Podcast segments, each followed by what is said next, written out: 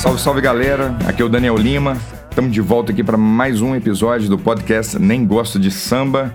Esse é o quinto episódio. Eu decidi falar nesse episódio sobre o meu mais novo álbum. Então, assim, vou fazer aquela venda do peixe da casa mesmo, definitivamente. Nos outros episódios eu Cheguei a falar um pouco sobre meu trabalho próprio, né, minhas músicas, minhas composições, inclusive fazendo paralelos com as bandas que eu estava comentando, né. Tem sido bem essa onda, assim, falar das bandas, dos artistas que eu gosto, como é que eles me tocam e em que medida também eles me incentivam, né, e, e, e me influenciam na hora que eu estou fazendo as minhas próprias coisas, né. Esse disco, o Another Place I Can Go, essa semana fez dois meses desde o lançamento e o disco foi gravado, na verdade, dentro de um espaço espaço muito curto. Eu nunca tinha feito um processo de gravação dentro de um espaço tão curto de tempo. É, a gente gravou em um mês e meio, mais ou menos. Em um mês e meio a gente estava gravado, mixado e masterizado, essa é a verdade. Eu gravei com o Leonardo Marques, lá do estúdio Ilha do Corvo. O Léo é um cara que eu acompanho o trabalho já há muito tempo, desde a época do Diesel. Quem se lembra dessa banda, né? Não só em Belo Horizonte, mas Brasil e mundo que foi essa trajetória dos caras, na verdade. Nos anos 90, eu já estava tocando, já tinha banda e tudo mais, mas quando a gente assistia o Diesel ao vivo, era sempre um soco na cara, porque eles pareciam realmente que não eram daqui. Eles tinham uma qualidade de performance e de composição, de canto e execução mesmo das músicas deles, que era padrão gringo. Obviamente tem um monte de gente que torce o nariz para mim quando eu falo esse tipo de coisa, porque automaticamente estou desmerecendo o padrão brasileiro. Mas eu não sei falar disso de outra forma e dar voltas para poder falar disso. A verdade é que eu realmente sempre achei o padrão da música, tanto da, da gravação quanto de performance ao vivo mesmo, das coisas americanas, inglesas e tudo mais, muito superior. Acho que a gente aqui ainda tem que aprender muito, principalmente no rock. É claro que outros estilos, né, que são, vamos dizer, é, mais típicos da, da cultura brasileira, é, a referência somos nós mesmos. Mas no caso do rock, foram os caras que inventaram isso e, querendo ou não, a gente tem que aprender com o modus operandi deles, né? E acho que a minha vida inteira, é, a minha busca continua sendo, na verdade, de me espelhar mesmo nesse, nesse padrão deles, de criação, de composição, métodos de gravação, e também a performance né, ao vivo. Eu lembro, por exemplo, na época que eu tocava com uma banda chamada Elétrica, a gente teve a oportunidade de tocar na França algumas vezes, em festivais grandes e também em algumas situações pequenas, mas quem estava direcionando a gente lá, o selo que levou a banda para lá e lançou o disco da banda lá, o tipo de direção mesmo artística que eles faziam com a gente, eu nunca tinha visto isso, ninguém nunca tinha feito isso comigo. É quase que um técnico esportivo direcionando um time antes dali de um jogo importante. É uma coisa de mentalidade mesmo, assim, antes de pisar no palco. As palavras de ordem eram assim: sobe nesse palco e destrói. Se você não for fazer isso, não suba nesse palco. Ou seja, não existe uma aceitação pelo mais ou menos. Não existe complacência em relação à mediocridade. E aquilo me assustou pra caramba, mas ao mesmo tempo confirmou toda uma suspeita, mesmo que intuitiva minha, de que o padrão lá fora é muito alto. A exigência é muito alta. E a competição também. E acho que a competição faz isso acontecer também, né? Principalmente num festival. Você tem ali, sei lá, 10 bandas, 20 bandas por dia. E aqueles que realmente entregarem uma coisa memorável ali em cima do palco vão ser eles que, que vão ser, obviamente, lembrados depois daquele evento, depois daquele show. Enfim, falei isso tudo para poder falar que o Diesel era tudo isso ali nos anos 90. E eu com certeza aprendi muito com eles, assim. E o Léo, depois do Diesel, teve uma estrada longa, musical e artística. O Diesel depois virou o Dora, continuaram nos Estados Unidos, depois voltaram como Dora, e enfim teve o transmissor e hoje tem um trabalho autoral dele que é super legal, super criativo, moderno na minha opinião, tipo um new vintage. Eu posso estar falando besteira, mas na verdade é uma sonoridade muito interessante mesmo, ótimas composições. E o trabalho de produtor do Léo, ele já acumula aí, eu acredito que uns 80 álbuns já produzidos, e entre eles muitos que já são bem conhecidos é, não só no Brasil, mas no mundo. Vários artistas que ele gravou já se lançaram no Japão e alguns lugares da Europa também.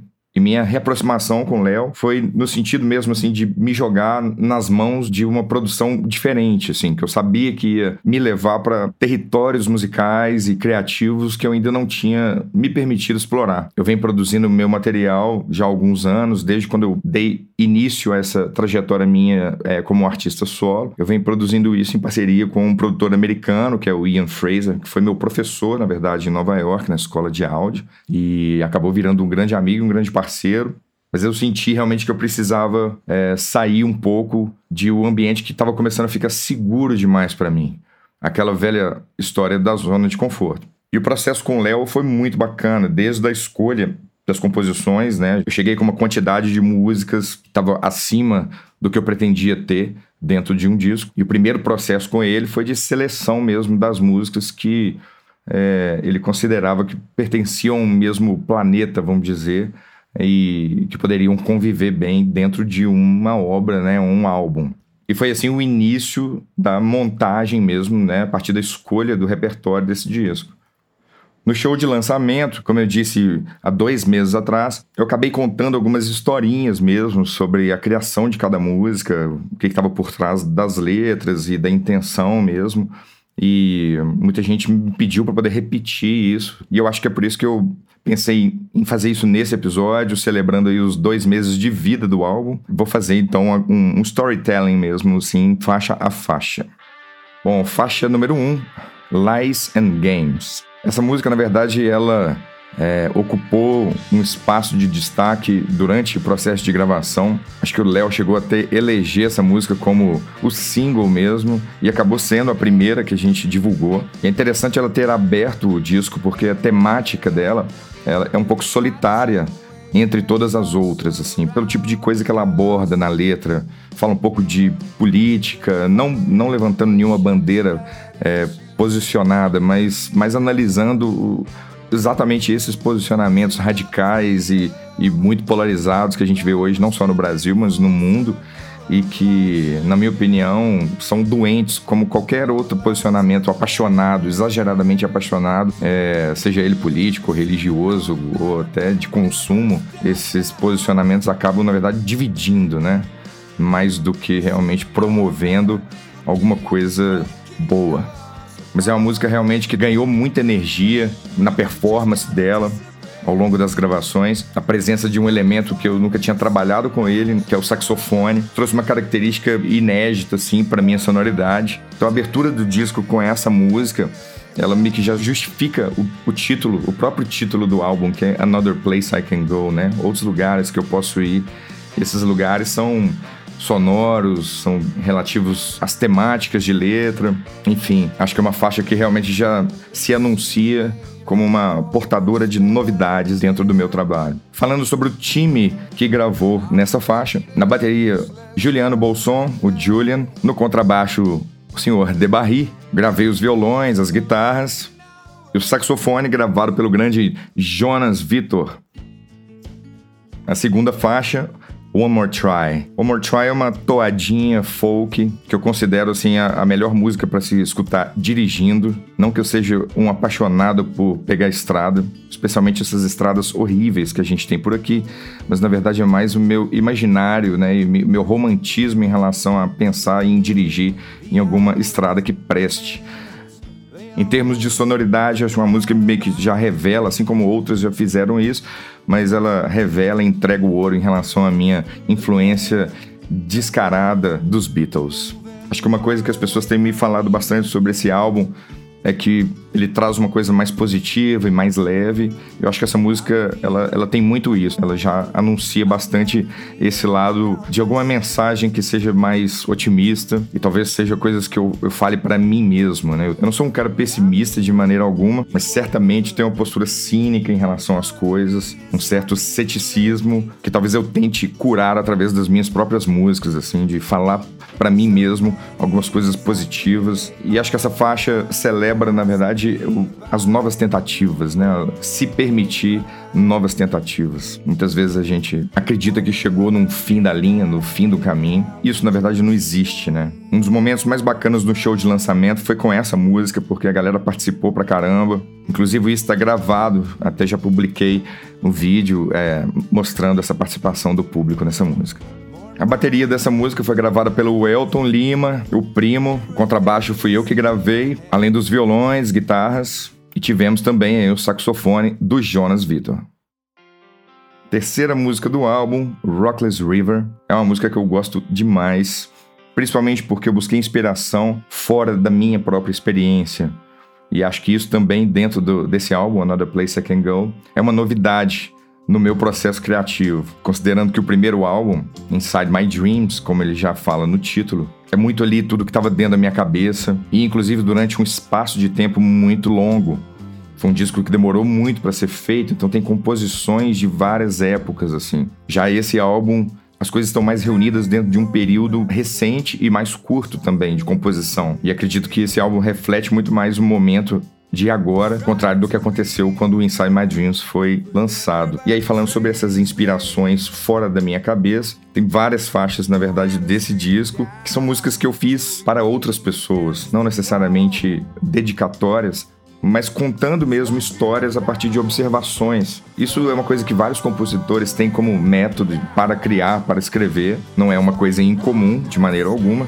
Mas para mim, isso só chegou na minha vida, na minha trajetória de compositor, agora nesse segundo álbum. Eu sou particularmente fã do título dessa música, Rockless River. Eu gosto da sonoridade e do sentido disso também, né? O Rockless River para mim é o rio que não tem rochas, não tem pedras no leito dele. Ou seja, ele corre de certa forma macio, sem interrupções, sem obstáculos nenhum. Consequentemente, sem barulho nenhum também, porque sem os obstáculos não existe ruído, não existe som. E a imagem disso, né, do Rockless River, para mim, é uma monotonia fruto de uma rotina opressora. E, e o personagem dessa música, na verdade, é uma peça ali, parte de uma engrenagem dentro de um sistema de trabalho diário, maçante e opressor, no sentido de oprimir mesmo as liberdades criativas e até mesmo a capacidade de sonhar, que, na minha opinião, é uma coisa fundamental do ser humano. A bateria dessa faixa foi gravada pelo Julian, o baixo fui eu, os violões, guitarras e tive também o prazer de gravar o piano. Lá no estúdio do Léo rola uma bela coleção de instrumentos vintage que tiveram um papel muito importante assim na gravação, na produção desse disco. Eu sinto realmente uma, uma alma diferente assim presente várias almas, na verdade, almas musicais, né, almas de textura mesmo, assim, de colorações sonoras que foram bastante fruto, assim, desses instrumentos antigos e muito peculiares. Esse piano que a gente usou é um piano upright, né? Um piano de parede americano chamado Weaver. E foi legal que a gente pesquisou para poder descobrir algumas coisas da história da, dessa fábrica. E é um piano que a gente estima que tenha sido feito nos anos 50. E a gente não sabe exatamente por onde esse piano andou, né? Quais as mãos que tocaram esse piano até ele chegar no estúdio do Léo, mas com certeza ele carrega ali uma, uma, personalidade profunda ali, e eu sinto que isso realmente está muito presente na sonoridade dessa música. A gente usou esse piano em outras também. E uma outra novidade nessa música é o vocal da cantora Sara Lugon, que matou a pau nos coros aí dessa música. Eu fiquei muito feliz com esse resultado. Rockless River é uma das músicas que tem sido mais pedidas assim nos shows e o retorno que eu tenho tido também do pessoal que tem escutado nas plataformas ou pelo CD tem sido recorrente assim a galera falar sobre essa música. Bom, chegando aqui na quarta faixa do disco, a música Cages. Mais uma música aí que teve a presença do saxofone do Jonas. Eu toquei o piano dela também, Fiz os violões, guitarras. Juliano gravou a bateria. E nessa faixa, o Léo Marques gravou o baixo. E um elemento muito interessante que tem nessa música é uma guitarra barítono. É uma Jaguar, uma Fender Jaguar barítono, na verdade. Para quem não sabe, é praticamente um baixo. É uma guitarra que usa cordas mais grossas para poder ser afinado em oitavas mais baixas do que uma guitarra normal. Em alguns casos ela é usada exatamente como um contrabaixo, mas no caso dessa música a gente usou ela na verdade para buscar certas pontuações que na minha cabeça me remeteu aqueles timbres de guitarra do faroeste italiano, aquela coisa usada pelo Ennio Morricone nas trilhas dos faroestes italianos. Essa é mais uma que rola uma contação de história fora da minha cabeça, né? Uma contação de história a partir de observações minhas mesmo.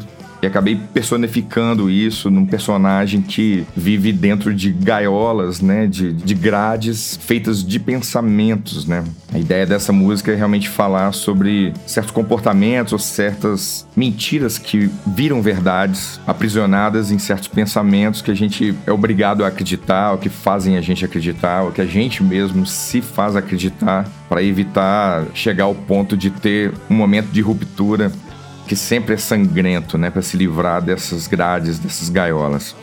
É mais uma música que conversa bastante com a segunda, né, com a One More Try, nesse espírito de positividade e uma certa leveza de pensamentos mais positivos mesmo que esse disco trouxe muito mais do que qualquer outro trabalho meu. Gosto muito dessa música também.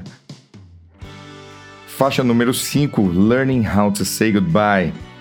Essa semana eu até falei sobre ela fiz uma versão acústica e contei um pouco da história dela no, no Instagram, no Facebook. A história dessa aí já volta para dentro da minha própria cabeça, mas ela remete à minha infância, na verdade. Um dia eu me dei conta de que um certo acontecimento da minha infância teria realmente definido coisas muito contundentes na minha formação como pessoa, os meus interesses por música. E esse acontecimento foi uma viagem que meu pai fez quando eu tinha sete anos é, uma viagem aos Estados Unidos e, e essa viagem foi bastante longa, especialmente para mim que tinha sete anos. Foram quase dois meses fora de casa que meu pai ficou. A saudade batia demais. Foi a primeira vez que eu tive que dar um adeus desse tamanho. E nós estamos falando aí de 1983. Obviamente, as formas de comunicação eram muito mais restritas. Então, de vez em quando, tinha uma ligação por telefone para falar com ele. E ele teve a manha demais de mandar postais eu até hoje guardo esses cartões postais, virou uma coleção mesmo assim. Eu imagino que ele devia postar isso quase que diariamente, porque começou a chegar lá na nossa casa numa base muito frequente. Nesses cartões postais, ele contava sobre os lugares que tinha visto, sobre as pessoas que ele tinha conhecido. E essa saudade se misturou com uma grande.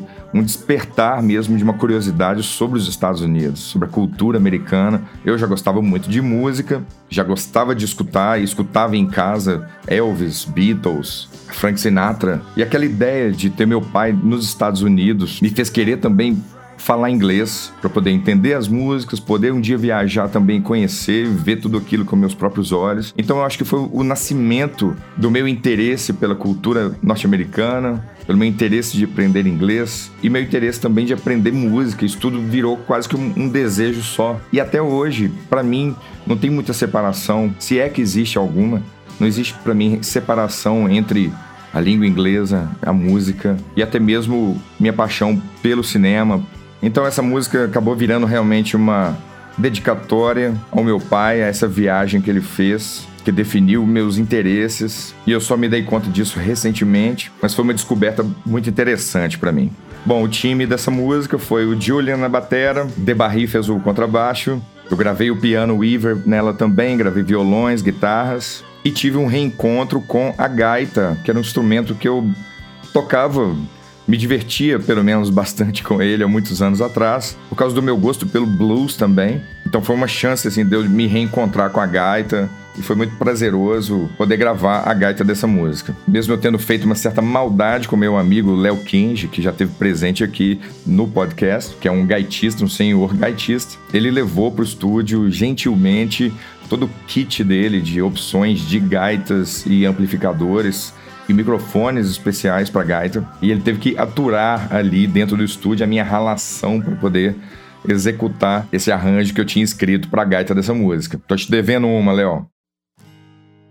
Faixa número 6, Alice in Wonderland. Já fiz o storytelling dessa música também num post do Facebook e do Instagram, e uma semana dessas aí para trás que eu fiz uma versão acústica que a galera pediu. Essa música é sobre a minha descoberta do mundo do autista. Isso aconteceu através de um amigo que tem uma filha autista. Eu nunca tinha realmente conversado com ninguém que tivesse essa experiência na vida. Ouvi o relato dele sobre a experiência de ser, né, um, o pai de uma garota autista e o relato também da observação dele sobre como que era o mundo dela. E o nome dela é realmente Alice. Essas histórias, na verdade, ficaram na minha cabeça ecoando, me impressionaram de um lado, mas também estranhamente me encantaram também, especialmente por causa da hipersensibilidade que o autista tem. E eu acabei chegando nessa temática aí relacionada a Alice no País das Maravilhas.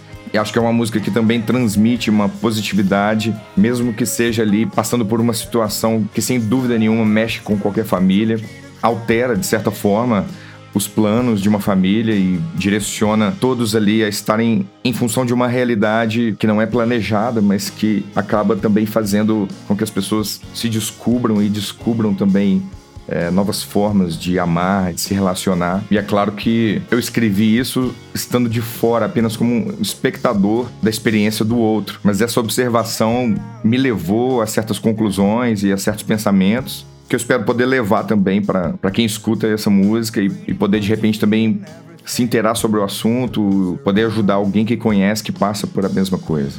Nessa música o Léo tocou o piano, De Barry fez o contrabaixo, eu gravei os violões, guitarra e o Juliano gravou bateria.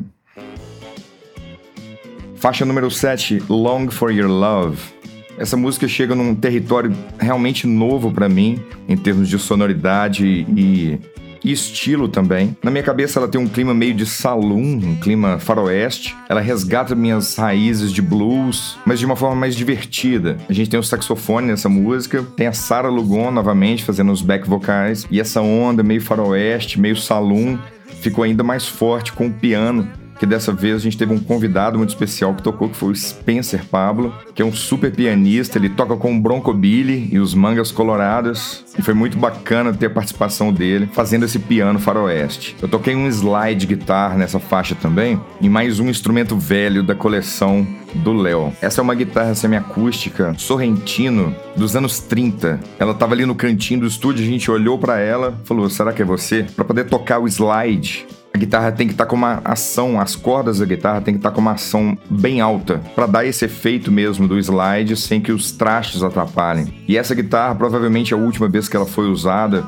ou ela foi regulada dessa forma para poder tocar slide mesmo, ou a gente deu só sorte e ela estava assim até por falta de regulagem. Uma guitarra que o Léo recuperou, já tinha sido dele quando ele morava nos Estados Unidos e na última viagem ele conseguiu trazê-la de volta, mas ele não tinha parado ainda para poder regular e deixar essa guitarra no ponto de ser usada para qualquer situação. E definitivamente não é uma guitarra para qualquer situação, mas para fazer o slide dessa faixa, ela foi mais do que perfeita. Sem dúvida, mais uma dessas almas musicais antigas que estão presentes aqui nesse disco. O baixo dessa música fui eu que gravei também, violões. E essa batera foi gravada também pelo Elton Lima. Foram duas faixas que o Elton contribuiu para esse disco. Falando um pouco da letra dessa música, eu tinha escrito isso no dia em que eu li sobre a separação, sobre o fim da banda Black Rose. E aquilo ficou guardado, sem música, apenas a letra. E quando eu estava compondo para esse disco, resgatei algumas letras que eu tinha escrito, precisavam ser musicadas, me lembrei da história e acho que não é à toa também que, em termos de estilo, em termos de música, ela chegou nesse resultado que tem a ver com essa onda groovada de blues, um clima talvez um pouco New Orleans, misturado com faroeste, sei lá. Não sei muito bem de onde saiu isso não, mas nasceu assim e eu gosto muito dela. Faixa número 8, Too Late. Eu acho que essa música conversa bastante com a primeira, com a Lies and Games apesar de não falar nada de âmbito político ou social, enfim. Acho que ela mais continua na temática da positividade, da One More Try, da Cages, só que não de uma forma tão leve, de repente aquele soco na cara derradeiro, caso a mensagem mais leve não tenha sido suficiente. Provavelmente a minha própria leitura da mensagem da música do Pearl Jam, Present Tense. E é disso que ela fala, de não se correr o risco desse sentimento de achar que é tarde demais e de pensar no hoje, no agora, no presente, que no fim das contas é tudo que a gente tem. Juliano gravou essa batera, Barry gravou o baixo, eu fiz os violões, as guitarras, tem também alguns teclados, Fender Rhodes, algumas coisas complementares. Que provavelmente também eu comi mosca, eu não falei sobre isso, esses teclados complementares que aconteceram também em várias outras faixas. Mas para mim o destaque dessa música em termos de instrumento, mais no quesito de ser novidade, é um sintetizador da Korg, um Moog. Para quem não sabe, os sintetizadores são na verdade moduladores de frequência eletrônica que foram transformados em instrumentos. Isso foi muito popular nos anos 70, final dos anos 60 e, e muito usado nos 70, revivido nos 80 e ultimamente muita gente utiliza isso. Eu nunca tinha chegado nem perto de um instrumento desse.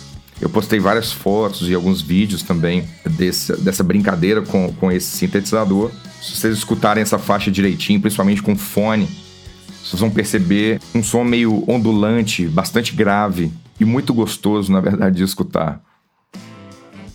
Faixa número 9, o disco está chegando ao final. Essa é a Jumbo Rain, mais um título que eu gosto muito, assim como Rockless River.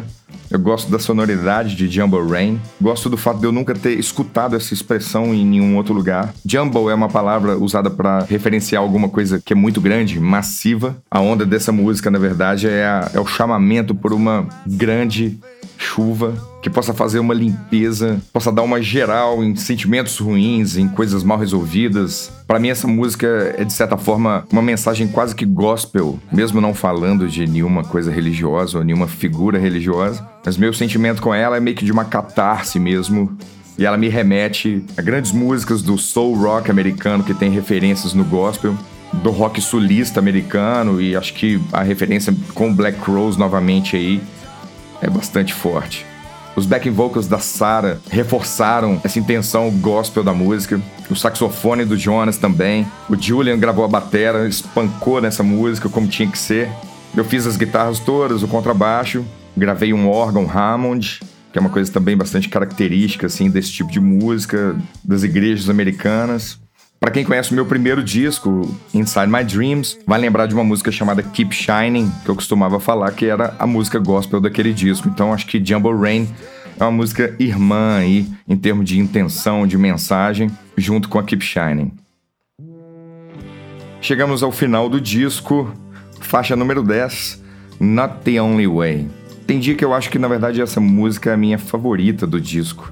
Foi a última a ser composta para poder entrar no disco. E acho que ela concorre bastante com a One More Try no quesito música para poder pegar a estrada. Se a One More Try precisa de uma estrada boa para poder curtir ela direitinho, na The Only Way precisa de um tapete mesmo. O Léo, inclusive, fez uma viagem recentemente no motorhome pelos Estados Unidos e fez um post que eu fiquei muito feliz filmando a estrada que ele estava e curtindo essa música. Not the Only Way também é feita a partir da observação minha da vida alheia, claro, de uma forma de observação em prol de um aprendizado. E o personagem dessa música é o símbolo da superação para mim e do enfrentamento da solidão, enfrentamento de um lugar novo, da ausência de perspectivas concretas, na simples fé de que o caminho é a única coisa que se tem, hoje é a única coisa que se tem, e o que vai nascer disso a gente não tem exatamente muito controle, e da beleza de se poder apreciar a consequência disso, as consequências positivas disso, né? E mesmo as negativas, aceitando elas e aprendendo com elas também. Acho que na verdade essa música ela fecha o disco num clima realmente de serenidade. Nessa música, o sintetizador Korg volta também, até mais presente ainda, ele certamente dá bastante personalidade assim para a sonoridade, para a mixagem dessa música. Deu tanta personalidade que acabou que essa música não teve um contrabaixo tradicional, convencional de cordas, né? Quem fez o papel, na verdade, do contrabaixo e, e de assumir as baixas frequências características do baixo foi exatamente esse sintetizador. Eu gravei piano também nessa música, fiz violões, uma guitarra de alavanca o Léo sugeriu também a adição de um violão de 12 cordas, um Giannini velhaço. E a bateria dessa aí foi do Julian também. E lembra daquela guitarra barítono, a Jaguar Fender que eu tinha falado? Essa também foi usada nessa faixa.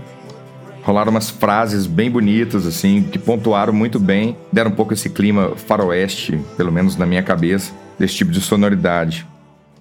Então é isso aí, tá feito o faixa faixa algumas historinhas, tanto de parte técnica quanto também sobre as letras e o que tem por trás de cada uma das músicas do meu novo disco Another Place I Can Go. Dessa vez eu nem precisaria fazer uma playlist dedicada, porque é só buscar o disco e escutar ele na íntegra. Para quem estiver escutando isso fora do Spotify, pode buscar esse disco em qualquer outra plataforma de sua preferência. No mais é isso, espero que vocês tenham curtido mais um episódio do podcast Nem Gosto de Samba. A gente se vê na semana que vem com mais bate-papo sobre música. Grande abraço, valeu!